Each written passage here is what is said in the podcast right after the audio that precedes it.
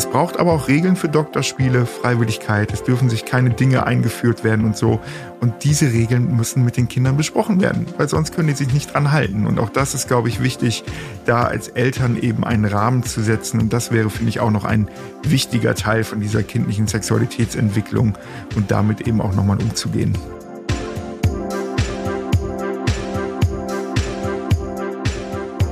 Hallo ihr Lieben, herzlich willkommen zu einer neuen Folge Hard to Hard. Wir haben in vielen Episoden schon oft das Thema Sexualität und Aufklärung angerissen. Wie wir erzogen wurden und wie offen unsere Eltern über Sexualität reden, desto offener sind wir auch im Erwachsenenleben. So zumindest lautet eine weit verbreitete These. Jetzt haben wir in den vergangenen Folgen schon sehr viel mit Eltern und erwachsenen Menschen über Sexualität gesprochen und ähm, als Eltern kommen dann irgendwann die neugierigen Kinder oftmals auf einen zu und fragen. Kinder sind ja sehr neugierig und wollen dann oft die verrücktesten Dinge wissen. Und viele Eltern fragen sich dann, wie sie diese beantworten können.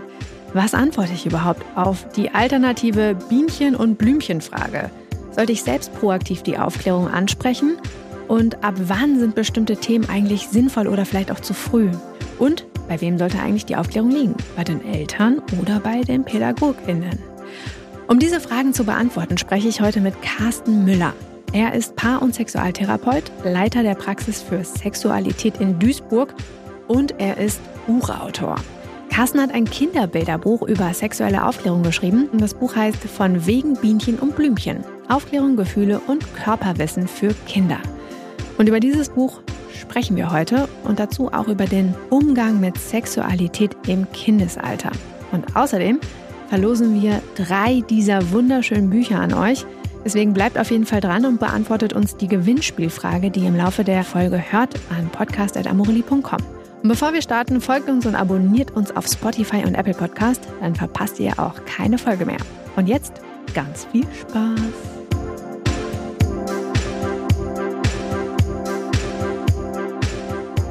Ja, hallo Carsten, schön, dass du da bist. Ja, hallo. Wie geht's dir heute? ja, gut, danke schön, wie das in so einem grauen November irgendwie ist. Aber nein, alles gut, danke der Nachfrage. Und bei dir? Sehr gut, ja, äh, auch eigentlich ähnliches Gefühl. Ich bin mit dem Fahrrad hergekommen ins Studio und ähm, habe gefroren. Ich habe meine Handschuhe nämlich nicht dabei gehabt, weil ich, ich reiz das immer so aus bis zum Ende hin. Weil ich mir denke, man braucht okay. sie noch nicht, aber ähm, so langsam wird es Zeit. Ähm, Sag mal, wo sitzt du denn jetzt gerade? Du sitzt im Studio irgendwo. In welcher Stadt? In Duisburg. Wir In haben Duisburg. unsere Praxis, ähm, diese Fachberatungsstelle Praxis für Sexualität und da ist unser Praxisstandort Duisburg. Genau. Mitten im Ruhrgebiet. Mittendrin. Und bevor wir mitten in die Folge einsteigen, starten wir mit einem kleinen Vorspiel. Ich weiß nicht, ob du schon ein paar Folgen von uns gehört hast. Ähm, ich stelle dir jetzt mal drei Fragen und bitte dich einfach mhm. mal ganz kurz und knapp darauf zu antworten. Dann kriegen die Hörerinnen und Hörer so einen kleinen Einblick darüber, wer du bist und ähm, was du so denkst. Okay, also gerne. die erste Frage ist, sexuelle Aufklärung ist für dich? Mein Job. Wie bist du zu deinem Job gekommen? Weil mich das Thema Sexualität beruflich ähm, letztendlich mit in der Arbeit mit jungen Menschen begleitet hat und dann habe ich gemerkt, so, ah, okay, das ist spannend, aber ich bin selber einfach viel zu wenig ausgebildet dafür und dann ähm, habe ich mich weitergebildet und dann ist das so Step by Step irgendwie größer geworden. Am wann ist das perfekte Alter, um mit Kindern über sexuelle Aufklärung zu sprechen? Dann, wenn Sie Fragen stellen. Sehr gut. Welche Fragen das sein können, besprechen wir noch in, der Folge der, äh, der Episode. Ähm, Carsten, ähm, jetzt hast du ja auch ein Buch mitgebracht. Ich habe es schon in der Intro kurz gesagt. Ähm, wie bist du dazu gekommen? Das ist ja auch nicht dein erstes Buch, aber mhm. insbesondere dieses Buch zu schreiben. Was hat dich so ja, inspiriert? Naja, es ist eben schon auch so die alltägliche Auseinandersetzung mit dem Thema, dass wir zum Beispiel auch viel in Kitas und Grundschulen äh, mit Fachkräften eben auch nochmal arbeiten. Und ich erlebe eben auch da einfach eine unglaublich große Sprachlosigkeit. Und ähm, das war eben so eine Idee des Buches, eben den Menschen eine Möglichkeit zu geben, auch eine eigene Sprache zu finden, weil das ist ja eben so nochmal das Schöne, dass man ja auf der einen Seite bei so einem Bilderbuch ja Bilder hat, über die man sowieso ins Gespräch kommen kann, aber dann hat man eben auch nochmal einen Text, den man für sich selber eben auch nochmal nutzen kann, wodurch man so eigene Sprache eben auch nochmal finden kann. Ich nenne, ich sage immer so ein bisschen, das ein bisschen wie Vokabeltraining. Und wenn ich es eben nicht gelernt habe, über Sexualität zu sprechen, aus welchen Gründen auch immer, ja, dann brauche ich auch erstmal Vokabeltraining. Und da kann natürlich so ein Text von so einem Buch eben auch helfen. Und dann ist es eben so schön, dann ist nämlich auf der einen Seite natürlich von so einem Bilderbuch die Zielgruppe Kinder, und trotzdem aber auch die Erwachsenen, weil die dann ja vielleicht eben auch innerhalb von Beziehungen, von Partnerschaft darüber sprechen, boah, wie machen wir das jetzt mit dem Kind und dadurch in so eine eigene Sprachfähigkeit kommen. Also kann man ganz viele Fliegen mit einer Klappe schlagen auch. Das äh, beantwortet auch direkt meine nächste Frage. Das ist, ich habe das Buch auch selbst ähm, gelesen. Ja, ein Bilderbuch mit, mit, aber auch mit Text. Und ich habe mich dann so gefragt, mhm. ähm, gut, für kleinere Kinder, die noch nicht lesen können, ist das natürlich ideal, weil diese ähm, Zeichnungen, die Illustrationen sehr schön und einfach gemacht sind. Ähm, auf der anderen Seite gibt es dann ja so, so Textblasen, sage ich jetzt mal, oder so kleine Abschnitte, ähm, wo dann ganz viel Erklärung drin steht. Also mhm. ist es dann auch insbesondere für die Eltern, die dann auch vorlesen, für die, für die Kinder, die einfach nur gucken oder auch für weiß nicht, Pädagogen, also wie ist so deine Erfahrung? Wer, wer liest es am meisten oder an wen hast du eigentlich gedacht? Mhm. Oder wirklich so, wie du sagst, an alle? Naja, also erstmal ist es schon einfach auch so ein Familienbuch letztendlich, wo eben durch dann, äh, wir nennen die immer so, so Elternkästen, man einfach nochmal so ein bisschen Hintergrundinformationen eben auch bekommt. Und trotzdem ist es aber auch letztendlich für PädagogInnen genauso eben auch nochmal nutzbar, weil, und das finde ich ist einfach auch wichtig nochmal zu wissen, und das ist für Eltern vielleicht auch nochmal eine gute Hintergrundinfo, weil in der klassischen Ausbildung von sozialen Fachkräften das Thema Sexualität einfach wenig bis gar nicht vorkommt, was ja irgendwie der totale Wahnsinn ist. Ne? Dann werden Menschen ausgebildet in der Arbeit mit Menschen und dann wird ein riesen Lebensbereich des Menschen wenig bis gar nicht irgendwie besprochen. Und darum ist es eben auch, dass ich bei Fachkräften eine große Sprachlosigkeit erlebe. Und darum ist es eben so, kann man Eltern-Fachkräftekästen das Ganze nennen. Und ähm, das ist manchmal so ein bisschen die Frage, die ich auch von, von manchen dann bekomme, na ja, was ist denn, wenn dann die Kinder selber lesen können? Dann können die ja auch diese Elternkästen lesen und so, wo ich dann immer denke, ja, ist doch super. Dann hat man einen weiteren Step, worüber ich dann mit den Kindern ins Gespräch kommen kann. Mhm. Ja, das ist der Kasten an uns Eltern. Was kannst du damit anfangen? Und man hat wieder was, wo man dann eben auch weiter darüber ins Gespräch kommen kann. Und so von der Idee her würde ich sagen, es ist so bis Ende Grundschule auch nochmal, dass es da eben auch Themen in dem Buch gibt. Es geht gar nicht darum, dass man das von vorne bis hinten lesen muss, sondern wir haben einfach auch ein Stichwortverzeichnis gemacht, wo man einfach auch so gucken kann, dass eben, weil Entwicklung ist ja einfach auch so individuell und dann wird es manche Themen geben, die für manche Kinder noch nicht spannend sind, aber dafür wiederum andere und ähm, da gemeinsam einfach auch Dinge in diesem Buch raussuchen, ist einfach eine schöne Möglichkeit, weil ich das eben auch, ähm, also ich bin ja auch selber Vater und ich äh, erlebe das eben auch, wenn Kinder dann so Kinderfragen stellen, egal um welche Themen, man hat ja so direkt diese innerliche Idee, okay, wir googeln das mal mhm. gemeinsam. Und das ist ja irgendwie total schön und das ist ja auch cool, gemeinsam mit den Kindern zu googeln. Aber bitte machen Sie das nie bei Sexthemen, weil da das wird mehr Fragen aufwerfen, als dass es in irgendeiner Art und Weise Fragen beantwortet. Und da sind Bücher einfach eine gute Möglichkeit. Ja, welche Fragen das sind, dazu kommen wir gleich auch noch. Ähm, ich habe so ein paar Fakten auch mitgebracht. Also erstmal vielen Dank für diesen Abriss. Ähm, wir machen ja bei Amorelie jährlich eine Umfrage, und zwar den Sex Report. Mhm. Und ich würde dich jetzt gerne mal fragen, was du glaubst, wie viel Prozent für, auf diese Frage, die ich dir jetzt stelle, geantwortet haben. Ähm, also, was glaubst du, wie viel Prozent geben an, dass in unserer Gesellschaft offen über das Thema Sex gesprochen wird? Naja, da muss man ja einen Unterschied machen. Also ich glaube, ähm, es werden äh, bei einer Amorelie-Umfrage vielleicht so 50 Prozent gewesen sein. Aber die Frage ist ja, ne, welche Menschen dann so eine Amorelie-Umfrage, also da werden ja Menschen schon erreicht, die grundsätzlich vielleicht auch eine Grundoffenheit haben von meinem. Ja, die ist schon bevöl äh, bevölkerungsrepräsentativ. Also das ah, sind nicht okay. nur Amorelie-Kunden, das sind auch Ah, genau, okay. also das ist, wird mit einem ähm, dann weniger mit, mit, einem Institut gemacht, genau. Ähm, ja, äh, genau. 22 Prozent. Ja, tatsächlich sind es 38 Prozent. Also ich glaube, es ja, ist so ein, okay. ja, so ein guter, guter Mix. Ähm, ja.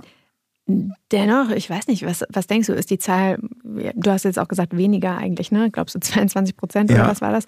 Ähm, warum so wenig? Oder ist das vielleicht sogar viel? Ja, also erstmal glaube ich, dass es weniger als 38 sind, weil die Frage ist ja auch immer, ist es erwünscht, äh, wie, wie äh, also ne, das, wie antworte ich und so. Mhm. Und ähm, ich habe da ein kleines Beispiel zu, weil ich eben ähm, auch erlebe, dass Sexualität auf der einen Seite ja noch nie so frei verfügbar war. Ne? Also es gibt ja auch große Amorelie-Werbeplakate mit großen Dildos drauf und Vibratoren und so weiter. Also es ist ja auf der einen Seite präsent. Und trotzdem erlebe ich eben eine große Sprachlosigkeit. Und wir haben im Ruhrgebiet, wo es einfach viele Räumlichkeiten auch gibt, die Leerstand haben und so, wir haben ein Dreivierteljahr Praxisräume gesucht als Praxis für Sexualität, weil uns da keiner haben wollte. Mhm. Sie wollen wirklich ein Schild aufhängen? Ja, wir würden auch gern ein Schild aufhängen. Und das ist eben schon spannend, dass auf der einen Seite das Thema total präsent ist und ich dann aber im Stillen, im Kleinen immer wirklich noch eine sehr große Sprachlosigkeit erlebe, auch bei Paaren, die wir hier im Rahmen von Paarberatung und Sexualtherapie begleiten. Da ist Kommunikation und die Sprache zum Thema Sexualität immer ein sehr, sehr großes Thema. Wir haben auch gefragt, ob es Themen rund um Sex gibt, ähm, über die man auch noch mehr lernen möchte. Ähm, und da haben 53 Prozent geantwortet, ja, aber ich weiß nicht, was das sein könnte. Mhm. Ähm, überrascht dich das? Naja, ich finde erstmal schön, dass es da eine Grundoffenheit gibt, weil ich würde eben auch sagen, dass Sexualität einfach ein Thema ist, das geht von null bis tot. Und dementsprechend werde ich auch in den unterschiedlichsten Lebensphasen auch immer unterschiedliche Herausforderungen haben. Und warum muss man diese Herausforderungen eben ähm, immer alleine irgendwie angehen? Darum finde ich diesen Begriff von sexueller Bildung auch so schön, weil Bildung ist eben einfach auch ein lebenslanger Lernprozess und dann wird es eben auch da Impulse eben nochmal brauchen. Ich wäre ein super Fan von VHS-Kursen ähm, zum Thema sexuelle Bildung, um einfach auch zu sagen, ja, da ist was, was sich eben auch in den unterschiedlichsten Lebensphasen verändert. Und das kann äh, in meiner Auffassung ganz runtergebrochen ähm, Themen sein wie auch Körperwissen. Also was verändert sich denn irgendwie äh, Körper? Äh, ich erlebe ganz viele männlich gelesene Menschen, die keine Idee davon haben, dass es auch Wechseljahre für den Mann gibt ähm, äh, und dann einfach auch Auswirkungen dann von Wechseljahren bei Frauen. Und all diese ganzen Themen, Sexualität nach Kindern äh, verändert sich und da braucht es eben auch Impulse, weil das ist dann eben nicht so wie Fahrradfahren. Ich habe einmal Fahrradfahren gelernt und kann das mein ganzes Leben lang, sondern auch da wird es immer eine Auseinandersetzung brauchen. Mhm. Wir haben auch herausgefunden, dass sich ein Drittel rund ähm, relativ, also nicht so sicher fühlt, ja, wenn es um Sex geht mhm. und um, ähm, um, ja, um Themen rund um Sex und um Aufklärung. Ähm, was ja relativ, könnte man sagen, vielleicht wenig ist, weil andererseits würde man vermuten, dass der Rest ja dann total offen ist und alles weiß, aber das ist ja jetzt nicht so, wie wir rausgefunden haben. Deswegen lass uns doch einmal darüber sprechen, wie die Aufklärung bei Kindern ähm, ja, ihre Sexualität prägt. Und viele erinnern sich vielleicht auch noch an ihre eigene Aufklärung oder an die Kindheit und merken jetzt vielleicht im Nachhinein, oh, das hätte ich mir gewünscht oder das war total mhm. gut oder das möchte ich gerne weitergeben, wie auch immer. Ähm, Carsten, warum ist denn die, ich sage jetzt mal, richtige Aufklärung in jungen Jahren so entscheidend für das spätere Sexualleben? Naja, da fängt es ja letztendlich bei der Benennung von Körperteilen immer nochmal an, weil wie soll ich letztendlich ein Körpergefühl aufbauen und eine Identität aufbauen, einen Selbstwert, wenn ich keine Begriffe dafür habe? Und das ist ja eben nochmal spannend. Wir werden jedem Kind erzählen, dass der Arm, dass der Daumen, Zeigefinger, Ellenbogen, wir werden da sehr detailliert sein. Wenn es gut läuft, sind wir bei Penis und Scheide und dann ist Scheide ja auch schon nochmal die Frage, ob das dann der passende Begriff ist. Dann sind wir aber lange noch nicht bei Klitoris, dann sind wir lange noch nicht bei Vulvalippen, dann sind wir noch nicht bei Hoden äh, mhm. und so weiter und so weiter. Und das ist ja nochmal spannend. Ja, du möchtest was sagen, sehe ich. genau, ich habe dazu nämlich eine Deckstelle mitgebracht. Ähm, mhm. Das ist genau der Punkt. Ähm, du thematisierst das in deinem Buch. Also sag mal so, gesellschaftliche Vorurteile oder tabuisierte Begriffe oder Regionen am Körper, ähm, die mhm. greifst du auf. Ähm, ein Beispiel, du schreibst, in der Gesellschaft ist der Penis viel positiver besetzt als die Vulva. Vor allem Mädchen hören immer noch die Formulierung untenrum. Diese Sprachlosigkeit, ähm, das ist auch etwas, was wir auch schon mit sehr vielen Gästen hier, Gästinnen ähm, besprochen haben. Ähm, jetzt ist das, finde ich, super gut, also meine persönliche Meinung, dass du das so ähm, mit auf den Weg gibst und auch thematisierst. Wie siehst du das denn ganz persönlich? Also ähm, merkst du, wenn es jetzt um Feedback von Eltern geht oder Menschen, die das Buch gelesen haben, dass das total gut ist? Oder, oder auch aus deiner Arbeit ne, in der Praxis, mhm. ähm, mhm. dass das hilft sozusagen? Oder ähm, besteht da nach wie vor immer noch ein Gap? Weil unsere Erkenntnis aus den letzten Episoden ist, dass Viele sagen, ja, es gibt keine Sprache und wir müssen Sprache entwickeln, aber die ist immer noch nicht da. Ja, also ich erlebe schon so, dass es da erstmal ein Interesse gibt, auch eine Idee von zu bekommen. Und das ist ja schon mal der erste Schritt. Ob das dann weiter in der Umsetzung passiert, steht auf, auf einem anderen Blatt, glaube ich, nochmal.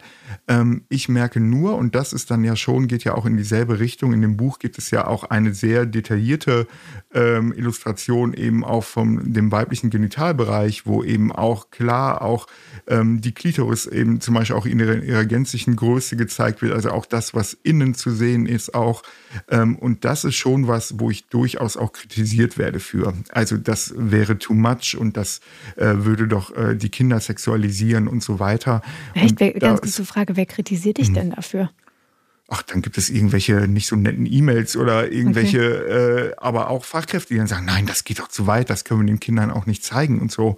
Also da sind es schon auch nochmal, glaube ich, Bilder, die letztendlich oder auch so Glaubenssätze, die, wo manche Menschen dann das Gefühl haben, damit würden wir Kinder überfordern. Aber das ist ja, für Kinder ist es kein Unterschied, ob ich über den Baum rede, ob ich über den Penis rede oder die Vulva rede. Es ist ein reines Sachthema weil bei Kindern Sexualität eben noch nicht besetzt ist. Die haben keine Vorstellungen, keine Bilder von nackten Menschen dabei im Kopf, keine Fantasien, keine Lust auf Penetrationssex oder ähnliches.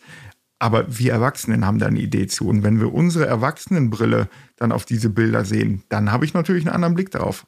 Für die mhm. Kinder, und das merke ich eben auch, wenn, wenn Kinder das Buch in der Hand haben, die finden das dann spannend und da, das ist dann reine Sachinformation. Und die finden dann eine Seite weiter, wird Nacktheit von unterschiedlichen Menschen gezeigt. Das finde ich viel spannender und lustiger, wie äh, unterschiedlich auch nackte Menschen aussehen, welche Hautfarben die haben und so weiter und so weiter. Und das ist, mhm. glaube ich, eben schon so, dass da einfach, ja, wirklich auch es leider immer noch so ist, dass da Penis eine andere, einen anderen Stellenwert hat, ähm, weil er eben auch ja von außen auch nochmal sichtbarer ist, ähm, irgendwie auch greifbarer im wahrsten Sinne des Wortes. Ähm, ja, und da, glaube ich, braucht es schon auch nochmal eine größere Auseinandersetzung. Und da, glaube ich, geht es dann ja eben auch nochmal los. Also auch bei so Themen wie wird insgesamt mit Selbstbefriedigung umgegangen, dann von Jugendlichen und Erwachsenen. Da gibt es ja auch immer noch ein Gap, wie mhm. äh, da kommuniziert wird. Und auch da, glaube ich, ähm, ist dann das Fundament schon auch im Rahmen von Aufklärung auch zu sehen. Jetzt hast du am Anfang gesagt, dass das Buch für Eltern, Kinder und auch Pädagoginnen ist. Ähm, es herrscht oft, und das kriegen wir auch durch Fragen oder auch durch Kritik mit, dass die Aufklärung ähm, bei den Lehrern liegt. Ja, so dass, dass, die Eltern das sozusagen outsourcen. Mhm. Was ist deine persönliche Meinung dazu? Ähm, wer, wer ist dafür verantwortlich? Ehrlicherweise verstehe ich das ja nicht immer so, ne? weil ich denke oder ich erlebe auch Eltern so, dass sie ja ganz viele Dinge für ihre Kinder diskutieren. Also weiß nicht, zum Beispiel gesunde Ernährung.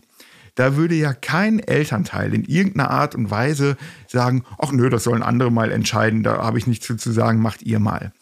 Und das frage ich mich bei dem Thema Sexualität auch. Warum geben wir denn die Verantwortung dafür komplett anderen Menschen in die Hand? Weil wenn ich doch die Kinderfragen beantworte, habe ich es auch in der Hand, was der Mensch an Bildern von Sexualität, Liebe, Partnerschaft und so weiter mitbekommt. Und ich finde, das ist doch eine super Chance und eine tolle Verantwortung, die man eben dann aber auch nehmen kann. Und ich finde, Aufklärung ist eine bunte Tüte. Und da in der bunten Tüte ist Schule auch ein Part von, wo es in meiner Auffassung aber eigentlich hauptsächlich um Sachaufklärung gehen kann. Also würde ich auch Körperwissen, STIs, solche Dinge eben auch thematisiert werden können. Aber dieses ganze Thema Gefühle, Emotionen, da glaube ich, ist einfach auch Schule nicht der richtige Ort für. Da kann Schule ein Ort sein, wenn es so externe Stellen gibt, die dann in Schule kommen. Wobei auch da wieder die Individualität von Menschen in Schulklassen in meiner Auffassung da einfach auch zu wenig berücksichtigt werden kann. Mhm. Darum, ja, wo, wenn nicht Familie ist ein guter Ort, um über Sexualität ins Gespräch zu kommen. Das klingt sehr einfach. ähm, kann es auch sein mit deinem Buch? Und da komme ich ganz kurz äh, zu, der, ähm, zu dem Teaser, den ich gerade in der Intro schon gesagt habe. Und ihr könnt drei Bücher gewinnen. Ähm, das heißt, alle Zuhörer und Zuhörerinnen können von Carsten das Buch äh, von wegen können das Buch von wegen Bienchen und Blümchen gewinnen. Und vielleicht ist es ja auch ein ganz schönes Weihnachtsgeschenk. Kann man direkt unterm Weihnachtsbaum lesen. Und was ihr dafür Hat man tun auf müsst, jeden Fall äh, Gesprächsbedarf unterm Weihnachtsbaum, Ja, auf äh, wenn jeden Fall. O- Oma das Buch schenkt. Das kann auf jeden Fall äh, heiter werden. Genau, und ähm, was ihr dafür tun müsst, schreibt uns eure Anekdote bzw. eure Erfahrung mit dem Thema sexuelle Aufklärung, entweder bei euch oder bei euren Kindern, und zwar an podcast.amoroni.com und dann wählen wir ganz schnell die, die, die, und dann wählen wir ganz schnell die GewinnerInnen aus. So, ich sage das ganz am Ende auch nochmal, damit es nicht verloren geht, aber ich dachte, ich drop das hier schon mal rein. ähm, es haben ja schon so viele Themen gestriffen und ich finde, ähm, ich, ich habe auch noch ganz viele Fragen. Jetzt hast du gesagt, ähm, dass die Aufklärung bei den Eltern liegen sollte. Jetzt ist es aber ja oftmals so, ähm, und das klingt so einfach und das klingt auch, finde ich, sehr logisch, wenn du das so erzählst, gerade mit dem Beispiel auch Ernährung. Warum sollte man das outsourcen? Was tun oder was können Eltern tun, die selbst total unsicher sind? Also die sich darüber bewusst sind, dass sie selbst nicht richtig aufgeklärt wurden, dass sie ein Schamgefühl haben bei bestimmten Fragen, bei bestimmten Antworten, selbst vielleicht auch keine Sprache für bestimmte Dinge haben. Wie kann man sich dem nähern?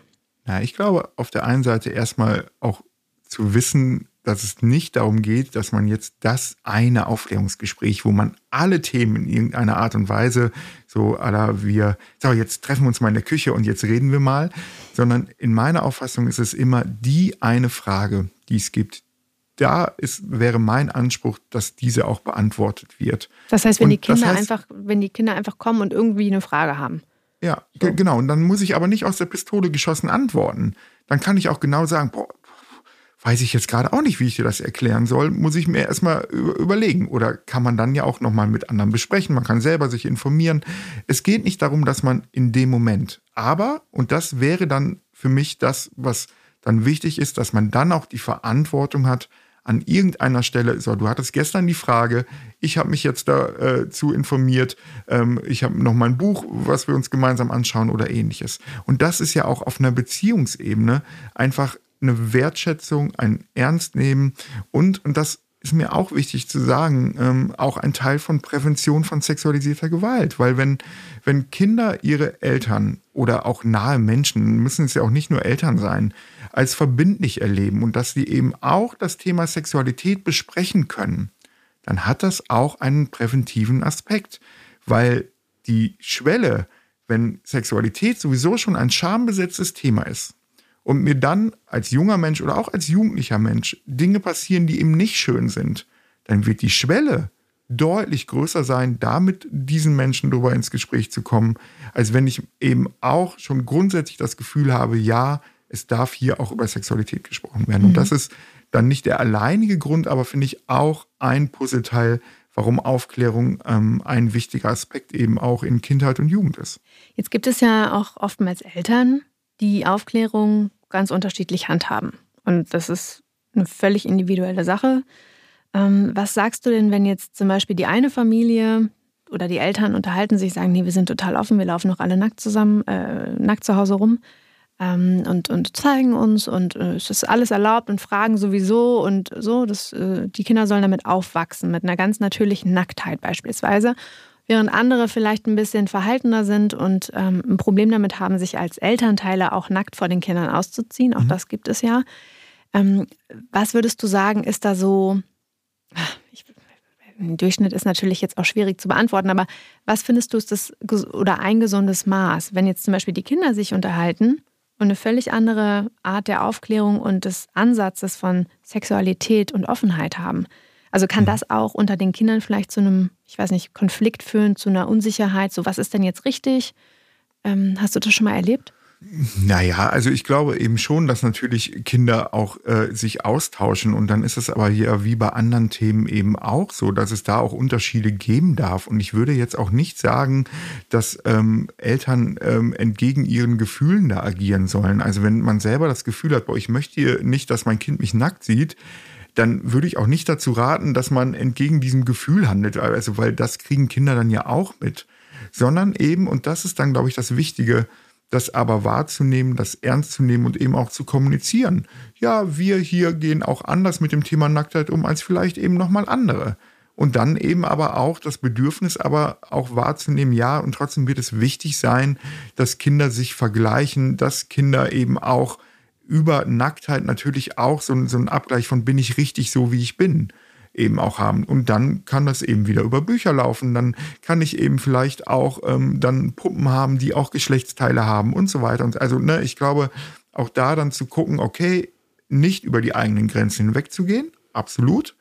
Aber wie kann ich denn trotzdem das Bedürfnis nach Identitätsentwicklung auch im Rahmen von Körperlichkeit eben wahrnehmen und äh, dann auch umsetzen? Was ist denn, wenn dann in der Schule, und da gibt es ja, glaube ich, so ab der dritten, vierten Klasse auch immer so einen ersten Aufklärungsunterricht, wenn der anders läuft, als man es gerne als Elternteil hätte zu Hause? Ähm, kann man da, was kann man da tun? Naja, also ich glaube sowieso, dass die ersten Fragen rund um Sexualität, die werden schon eher kommen in der Regel. So. Wann denn so? Ähm, Wann kommen die denn Also so im Grunde genommen hat man das ja ganz oft, entweder wenn so ein Geschwisterchen unterwegs ist oder eben in anderen, äh, äh, im Umfeld, in der Kita oder wo auch immer äh, schwangere Menschen durch die Gegend laufen. Das ist oft so der erste Punkt, wo dann Fragen entstehen. Also im Grunde genommen kann man so sagen, so ab dem dritten, vierten Lebensjahr darf man nicht vom Stuhl fallen, wenn dann eben auch so eine Sexualitätsfrage kommt und dann eben das Alters- und Entwicklungsentsprechend eben auch zu beantworten. Aber eben auch wirklich zu beantworten. Weil wenn ich es nicht beantworte, dann ist die Frage ja nicht weg. Mhm. Sondern im Gegenteil, dann wird es ja noch spannender und so weiter. Mhm.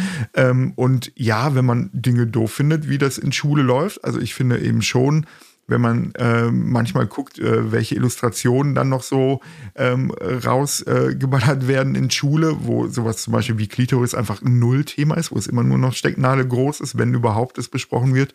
Ich finde, dann darf man sich wie bei allen anderen Themen vielleicht auch, wenn einem also sich beschweren und sagen, boah, finde ich schade. Oder eben dann selber Initiative eben nochmal ergreifen. Initiative heißt dann eben nicht, so jetzt setzen wir uns hin, sondern ich habe hier zu dem Thema drei unterschiedliche Bücher hier in den Schrank und wenn du Lust hast, kannst du da mal reinschauen. Am Anfang werden die Bücher verstauben, da wird gar nichts passieren, aber dann, wenn es eben spannend ist, werden die Bücher auch genommen werden. Und ich habe eben diesen angenehmen Nebeneffekt, den ich vorhin schon mal sagte, ich setze dadurch ein Zeichen, ja, hier darf auch über Sexualität gesprochen werden. Und natürlich wird es so sein, dass ich, wenn dann die Kinder jugendlich sind, dass ich dann nicht mehr Ansprechpartner Nummer eins bin. Ja, aber wenn ich vorher eben schon Dinge geklärt habe, Antworten gegeben habe, dann werde ich nämlich auch in letzter Instanz aber das sichere Netz sein. Und das ist doch auch ein Anspruch, wenn junge Menschen das Gefühl haben, boah, äh, ich weiß gerade gar nicht mehr wohin. Wenn ich dann im Hinterkopf dann Eltern auch eine Rolle spielen, dann ist doch alles super. Jetzt hast du gerade die Jugendlichen angesprochen. Eine ganz kurze Frage dazu. Ähm, was ist denn deiner Erfahrung nach dann die Ansprechpartnerquelle Nummer eins bei den Jugendlichen? Sind es dann eher so Freunde ja, ich, untereinander oder Internet? Ja, ich glaube schon, Freundinnen ist ein großes Thema, mhm. aber dann eben auch äh, Internet äh, mhm. wird da auch ein großer Aufklärungspunkt sein. Und da einfach eben auch wieder, finde ich, und das ist dann mein Anspruch auch an Eltern, nämlich auch mal zu gucken, was sind da auch gute Angebote und die eben auch mal auf dem Desktop eben auch speichern als, äh, als Link oder so. Also ne, ohne dass ich dann nämlich irgendwie konkret in die Auseinandersetzung und oh, das ist aber peinlich, hör auf damit, äh, kann ich eben trotzdem aber dann ja auch ähm, Dinge ermöglichen. Mhm. Und ähm, ja, da spielen natürlich dann Erwachsene deutlich weniger eine Rolle. Darum ist es auch, glaube ich, deutlich leichter mit Kindern über Sexualität zu sprechen als mit Jugendlichen. Und wenn ich dann mit den Kindern schon gesprochen habe, wird das äh, vieles erleichtern, dann auch mit Jugendlichen. Mhm.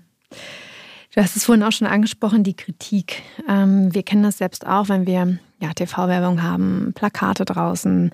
Ähm, es gibt immer noch sehr viele Menschen, die Angst haben vor diesem Thema oder Angst haben, mit diesem Thema konfrontiert zu werden, weil ihnen vielleicht auch die Antworten fehlen.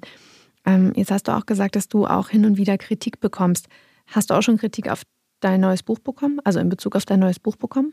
Ja, genau. Also das, was ich vorhin schon mal sagte, so äh, die Kritik auf einzelne Bilder ebenso, dass das zu viel wäre, dass äh, wir dadurch Kinder sexualisieren würden, das ist ja schon auch ein Thema, was durchaus an unterschiedlichen Stellen immer mal wieder ein Thema ist ich würde einfach sagen, jeder Mensch ist ein sexuelles Wesen von Geburt an, also kann er gar nicht äh, oder kann der Mensch überhaupt nicht sexualisiert werden, sondern ähm, es ist ja nicht so, dass ich sage, so und jetzt äh, alle hier hinsetzen und das Buch lesen, sondern mir geht es darum, wenn es ein Thema ist, dann ein Buch zu haben, was ich eben nutzen kann. Und da muss man einfach auch sagen, da gibt es auch tolle andere Bücher, da geht es ja gar nicht nur um mein Buch. Ich glaube immer, jede Familie wird ihr passendes Buch finden.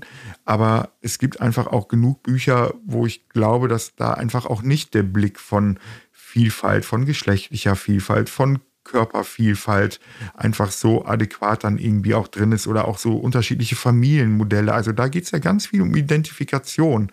Und wenn ich da ein Buch habe, wo eben auch ein Mensch mal mit einem Rollstuhl drin ist, wo unterschiedliche Hautfarben drin ist, eben Patchwork-Familien abgebildet werden, das ist, glaube ich, schon was, ähm, was, was wichtig ist, weil wenn es nicht gezeigt wird, dann findet es auch nicht statt und dann gibt es das auch nicht. Mhm. Und darum braucht es da, glaube ich, genau so eine Art von Büchern, die einfach diese sexuelle Vielfalt auch in irgendeiner Art und Weise eben näher bringen. Und dann wird es immer Dinge geben, die man auch nicht schafft, über ein Buch zu vermitteln. Das ist völlig normal.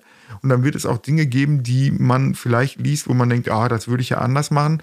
Ja, aber ist doch super. Dann kann man das eben auch erklären. Und ich finde das hier in dem Buch nicht so gut, ich will das lieber so machen. Ist doch super. Also es geht ja gar nicht darum zu sagen, das ist das eine Buch. Totaler Quatsch. Mhm. Sondern man muss ja nicht das Denken ausschalten, nur weil es dann jetzt ein Buch gibt, sondern auch das irgendwie nutzen. So. Also als Conversation Starter, wie man so schön sagt, kann man das ja, ganz genau. nutzen. Was glaubst denn du, steckt denn außer jetzt vielleicht ein Schamgefühl ähm, oftmals hinter so einer Kritik? Naja, die Idee ist, glaube ich, eben auch ähm, ja, Sexualität möglichst lange von dem eigenen Kind fernzuhalten. Also so, so ein Sicherheitsgefühl und dann irgendwie so Käseglockenmäßig und ähm, so weiter. Und ich würde aber sagen, das geht einfach überhaupt nicht. Also weil das Thema Sexualität ist einfach ein sehr präsentes Thema und darum kann ich Kinder da überhaupt nicht vor fernhalten. Im Zoo ist es ja auch total lustig, wenn das eine Pferd auf das andere steigt. Da lachen wir dann alle. So, und das ist ja auch eine, eine Präsenz von Sexualität. Und da glaube ich, ist, ähm, das ist oft die Idee, möglichst lange die Kinder vor jeglichem Sexuellen zu beschützen, was in meiner Auffassung aber überhaupt nicht funktioniert und auch überhaupt nicht ein Thema ist. Also, ähm, wie gesagt, für Kinder ist das ein reines Sachthema, so wie viele andere Themen auch. Ich finde, ein gutes Beispiel ist so ein Thema wie Tod und Sterben. Auch das ist ein total spannendes Thema für Kinder. Totes Tier sehen die irgendwo, was machen die Stock holen und irgendwie rumpulen, weil es einfach noch nicht besetzt ist. Es ist noch nicht sozialisiert. Ich finde aber Tod und Sterben viel, viel schwieriger, weil da habe ich keine Sachebene. Was antworte ich auf die Frage, ähm, ja, was passiert nach dem Tod? Puh, keine Ahnung. So. Bei Sexualität, da habe ich eine Sachebene und werde dadurch einfach auch ganz anders Gespräche mit Kindern führen können. Welche Hebel können wir in der Gesellschaft betätigen, damit diese Themen Sexualität und Aufklärung auch ein Thema werden? Noch mehr, noch verstärkter. Jetzt hast du ein Buch geschrieben, das ist dein Beitrag mhm. und du hast die Praxis, aber was wünschst du dir persönlich noch? Naja, also ich glaube, letztendlich wird es eben, ja, von, von, von Grund auf braucht es da, glaube ich, die Auseinandersetzung, was das Thema Sprachfähigkeit angeht. Dann geht's los bei Sprachfähigkeit von Hausärztinnen, die eben auch äh, in ihrer Anamnese mal über Sexualität sprechen, geht weiter in Erzieherinnen-Ausbildungen, wie da mit Sexualität umgegangen wird. Ähm, weiß nicht, Mutter-Kind-Kurse oder Eltern-Kind-Kurse ein Quatsch, Mutter-Kind-Kurse ist auch so ein verrückter Begriff, ne? Ähm, Geburtsvorbereitungskurse. Also wo kann, wo spielt denn überhaupt das Thema Sexualität eine Rolle? Und das ist, glaube ich, an so vielen Stellen nur es wird immer so gnadenlos umschifft. Und da eben einfach, wenn man da nämlich anfängt, dann glaube ich, ist das das Fundament, wie Gesellschaft einfach auch einen offeneren Blick auf das Thema Sexualität eben bekommt. Und da wäre für mich immer der Fokus sexuelle Selbstbestimmung. Von Anfang an. Also wie kann ein Mensch bewusste Entscheidungen eben auch nochmal treffen? Entscheidungen aus dem Blickwinkel von, ja, das ist das, was ich möchte, was ich mir vorstellen kann, so wie ich lieben möchte, wie ich Beziehungen führen möchte und so weiter. Und dafür wird es aber Informationen brauchen. Weil das äh, sexuelle Selbstbestimmung wird nicht funktionieren ohne Informationen. Also finde ich, braucht es eben auch wirklich Informationen in der Waagschale, damit dann die Menschen sich bewusst entscheiden können. Und das ist eben auch, das höre ich auch ganz oft so dieses Thema ja Pornografie und ne, das prägt doch auch die Bilder der jungen Menschen und so weiter. Und ja, klar hat Pornografie ein Wirkungspotenzial. Aber wenn ich vorher in der Waagschale Bilder von Sexualität, Liebe, Partnerschaft, ich aufgeklärt worden bin, dann wird das, was von Medien und Pornografie in die andere Waagschale gelegt wird, ein deutlich ausgeglichenes Verhältnis haben, als wenn ich das nicht habe. Und ich bin da weit weg von diesem ja, und das ist alles so schlimm. Ich erlebe viele junge Menschen, die sehr klar einschätzen können, dass sie das, was sie da sehen, nicht Realität ist. Und außerdem sind die Erwachsenen da kein Deut besser. Es gibt auch genug Erwachsene, die da durch eine Prägung in irgendeiner Art und Weise erfahren. Hm. Zum Thema Pornografie könnt ihr euch auch nochmal unsere letzte Episode anhören. Da haben wir nämlich genau darüber gesprochen. Ähm, Carsten, wenn du jetzt mal so eine, ich weiß nicht, so einen perfekten Aufklärungsfahrplan skizzieren könntest, dürftest, das darfst du nämlich jetzt, ähm, wie sähe der aus? Also ähm, an welchen Stellen sollte Aufklärung irgendwie noch mehr eingebaut werden, beziehungsweise ähm, wann das erste Mal vielleicht auch proaktiv angesprochen werden? Ähm, das ist ja auch immer so die Frage, ne? ob das jetzt im mhm. Kindergarten schon mm, früh genug ist oder äh, nicht früh genug, zu früh meine ich ist. Ähm, und wie sollte das dann weitergehen? Was ist da so deine ideale Vorstellung, wie Aufklärung stattfinden sollte? Ich glaube, äh, man kann gucken, wie man einen guten Rahmen schafft. Und ähm, da fängt es bei mir auf dem Wickeltisch im Grunde genommen an, dass ich eben in pflegerischen Kontexten einfach auch Geschlechtsteile eben schon benenne. Ähm, ich mache jetzt deine Vulva sauber, ähm, ich schiebe jetzt den Hoden zur Seite. Also da wirklich auch schon eine Sprache zu finden, weil das wird bei, bei Säuglingen auch schon wahrgenommen werden. Dann geht es weiter über, über Spielzeug, Körperpuzzle, haben die Geschlechtsteile, haben die keine Geschlechtsteile. Also ich kann einfach schon Rahmenbedingungen eben auch nochmal setzen. Und mir geht es eben gar nicht darum, dass man jetzt dieses Thema so inszeniert, sondern es wird in meiner Auffassung automatisch kommen.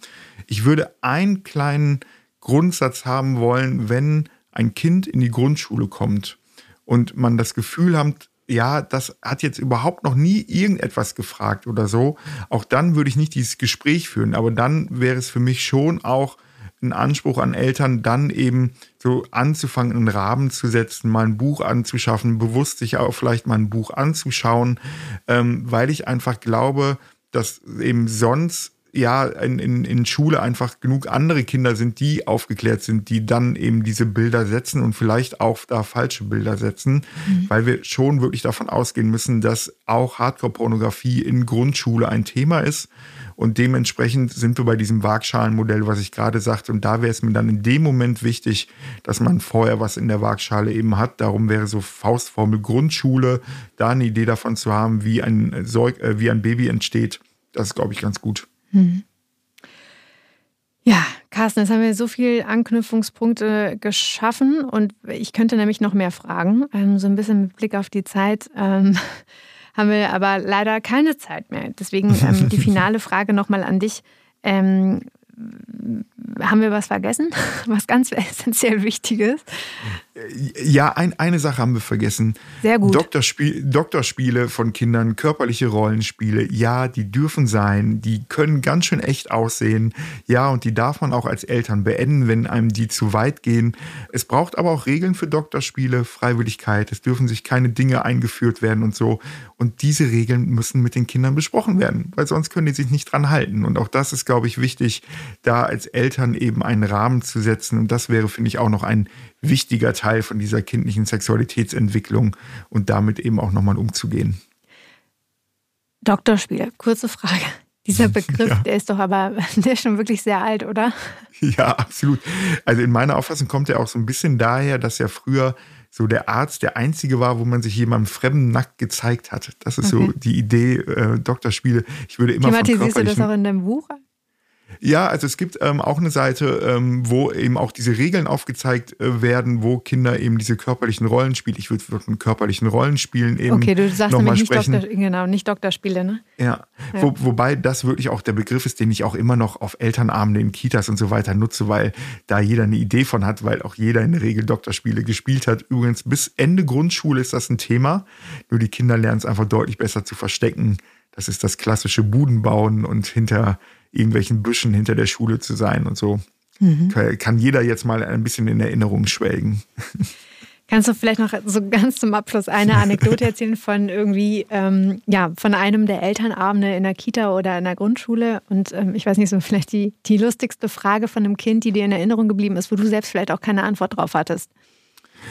Ja, also das ist ja immer so ein lachendes und weinendes Auge. Also mich hat wirklich mal äh, ein Kind gefragt, was ein Gangbang ist weil es irgendwie durch äh, ein anderes, äh, äh ich glaube, Geschwisterkind oder so irgendwas äh, Hip-Hop-mäßig dann wahrscheinlich gehört hat oder so. Und da muss ich auch einmal kurz äh, mich fassen und überlegen. Und trotzdem habe ich dem Kind das beantwortet. Äh, das ist was, was äh, wenig Menschen machen, aber wo viele Menschen gleichzeitig Sex in einem Raum haben. Mhm. Und das ist nämlich, glaube ich, auch das, dass man einfach durchatmen und wirklich überlegen, was ist denn jetzt die Sachebene? Und dann ist es nämlich so, wenn ich es mit Sachebene gefüllt habe, dann ist das überhaupt, also dann ist das, löse ich damit nichts Schlimmes aus oder ähnliches. Das Kind sagt so, ja, genau, ja. So, und da, dadurch wird es auch nicht mehr spannend sein oder ähnliches. Und das ist, äh, glaube ich, das. Und das kann man übrigens äh, wirklich auch schön mal zu Hause abends beim Gläschen Wein oder Bierchen auch mal üben, sich gegenseitig mal so Kinderfragen stellen, wie man darauf antworten würde. Klingt nach einem guten Partyspiel auf jeden Fall. Sehr gut. Ja, Carsten, vielen Dank für diesen Einblick. Ähm, und ihr da draußen, ich erinnere noch einmal an das Gewinnspiel. Ihr könnt jetzt eins von drei Büchern gewinnen. Die Frage und die Kondition, nicht die Kondition, doch, vielleicht nennen wir das auch Gewinnspielkondition, die blenden wir unten nochmal ein in den Show Notes. Mm, Carsten, ganz vielen Dank für deine Zeit. Ähm, ja, ich wünsche dir äh, ein schönes anstehendes Wochenende und äh, vielen Dank, dass du da warst. Ähm, ja, danke auch. Ich werde sicherlich dieses Buch an mein Patenkind verschenken. Ich hoffe, die Mutter hört jetzt nicht zu. Aber äh, vielen Dank dafür. Und ähm, ihr da draußen macht's gut und ähm, schaltet das nächste Mal sehr gerne wieder ein. Bis dann. Tschüss. In dieser Episode haben wir darüber gesprochen, wie die Aufklärung in der Kindheit die eigene Sexualität prägt, warum Aufklärung so wichtig ist, aber immer noch mit so viel Scham und Tabus verhaftet ist, was Eltern tun können, wenn sie keine Antworten auf die Fragen ihrer Kinder haben und wann überhaupt der richtige Zeitpunkt ist. Und natürlich haben wir noch über ganz viel mehr gesprochen. Wenn ihr aber noch Fragen habt oder denkt, dass einige Punkte unbeantwortet geblieben sind, dann schreibt uns sehr gerne an podcast.amoreli.com oder auch auf Instagram und nehmt einfach Bezug auf diese Episode. Und nicht vergessen, folgt uns auf Spotify und Apple Podcast, um unsere aktuellsten Folgen nicht zu verpassen. Alles Liebe und bis später.